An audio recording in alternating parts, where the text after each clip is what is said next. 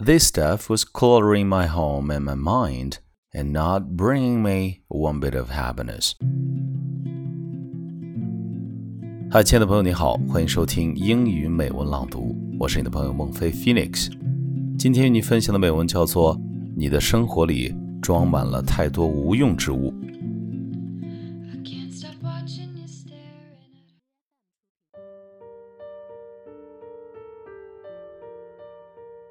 When spring cleaning season arrived this year, I decided that it was time to get rid of more than just a winter worth of dust and dirt. I decided that it was a time to get rid of years worth of accumulated stuff as well. This stuff was lining my walls, filling my shelves, and crowding my closets. This stuff was cluttering my home and my mind and not bringing me one bit of happiness. I couldn't even remember how I guessed some of it, but I knew I wanted it gone. It turned out to be an even bigger job than I thought. 20 year old bills and receipts were tossed in the trash.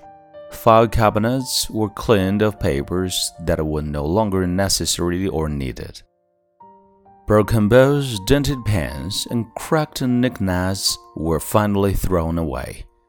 Unworn clothes were hauled out of the closet and bagged up to be given away to the local Goodwill. Old books were boxed up to be passed on for others to read and enjoy.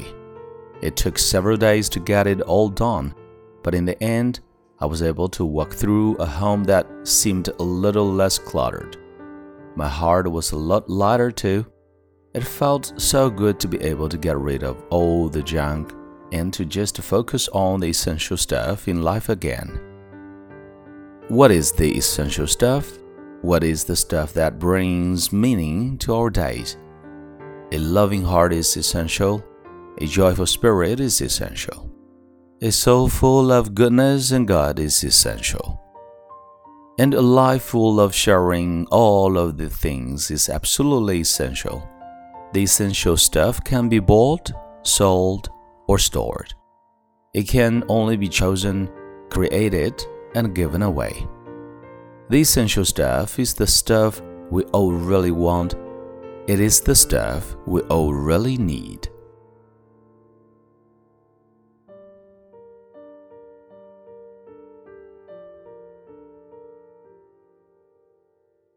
你现在收听到的是英语美文朗读。